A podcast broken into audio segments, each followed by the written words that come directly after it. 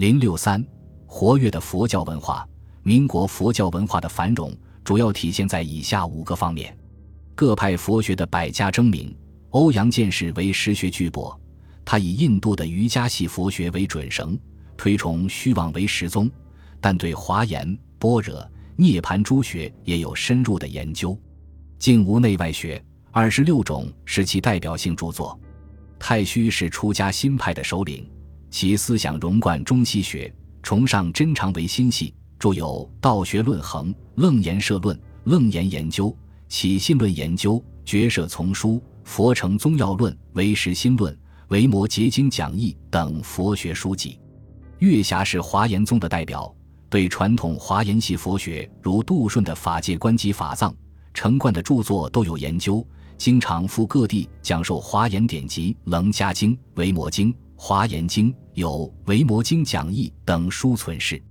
弘毅将南山律宗发扬光大，对佛家戒律之学研究最精。著有《四分律比丘戒相表记》《南山律在家备览要略》等佛集。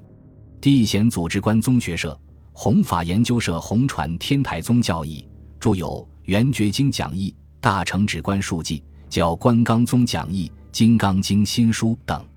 地贤弟子谭虚、道阶、莫安也积极地宣讲天台宗。印光为净土宗第十三祖，在他的大力弘传下。该宗在佛教界影响很大，皈依弟子遍及海内外，著有《净土决疑论》《印光法师文钞》等。禅宗的代表人物虚云积极主持南华、云门等道场宣讲禅学，力图保持该宗的影响。各派人士还纷纷创办自己的刊物，宣传自己的教义思想。当时著名的佛教刊物有《海潮音》《佛化新青年》《佛学月刊》《佛学丛报》。《觉群周报》《中国佛教季刊》《现代佛教》《正信》《世间解》《觉有情》《佛海灯》《佛化周刊》《人间觉》《元音月刊》等几十种。现代佛教团体的组建。一九一二年，静安、道阶等僧人发起成立了中华佛教总会。一九二九年，中国佛学会成立，太虚为会长，不仅吸收佛徒参加。而且吸收不信佛但又研究佛学的人士参加，该会定期举办佛学研究会、座谈会。一九三零年，太虚、元英、地贤等人在上海召开全国佛教会议，成立中国佛教会，以之为全国佛教的最高机构。但不久，新旧两派失和，该会名存实亡。总的说来，民国时期全国。各省区都建立过佛教协会等现代团体，起了一些作用，但未能发挥大的功用。佛教教育的现代化，民国佛教界受西方、日本新式教育的影响，开始对佛教徒进行现代学院式教育。全国各地由出家僧和居士创立的佛学院为数不少，最著名的是欧阳健创立的支那内学院和太虚创立的武昌佛学院。支那内学院一九二年成立于南京，办学宗旨为阐扬佛学、育才立士，设教学、研究、述译、考证等学科及课经、宣传、藏书等事科。学校成立头五年，着重于教授学生法相、为识要点，倡导居士可以住持佛法，奠定居士道场之基，编印唐代为实学著作。一九二八至一九三七年，着力于整理佛典，编《藏要》三集，共三百余卷，收佛典五十余种。一九四零年，编印《经刻大藏经》，一九五二年停办，共培养学生数百人。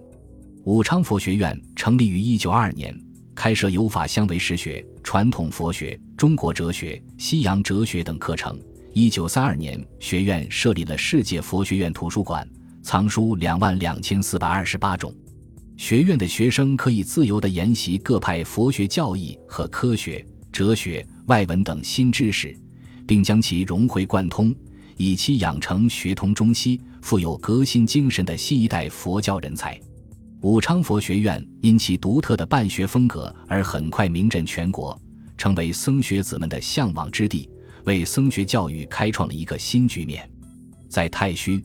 欧阳健等人的带动下，各地佛学院纷纷成立，较有影响的有闽南佛学院、江南佛学院、法源寺佛学院、河南佛学院、汉藏教理院、华南佛学院、华严大学、极乐寺佛学院等。这其中有的为革新派创立和主持，有的是由月霞等守旧派建立的。